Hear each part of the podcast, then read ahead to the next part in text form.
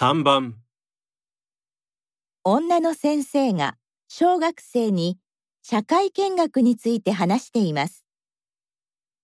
この先生が小学生にもっとやってもらいたいことは何ですか？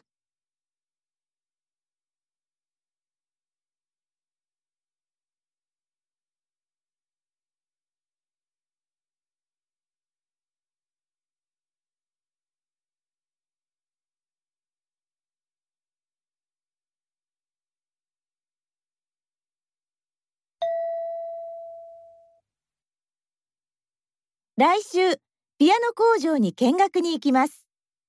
電車を使って近くの駅まで行って、そこから工場までは歩いて行きます。電車の中のマナーについては、この前勉強しましたね。静かにして、お年寄りがいたら席を譲りましょう。話を聞くときはどうですか？先月、郵便局に見学に行ったとき、皆さん、郵便局の人の話を静かに聞けました。とても良かったです。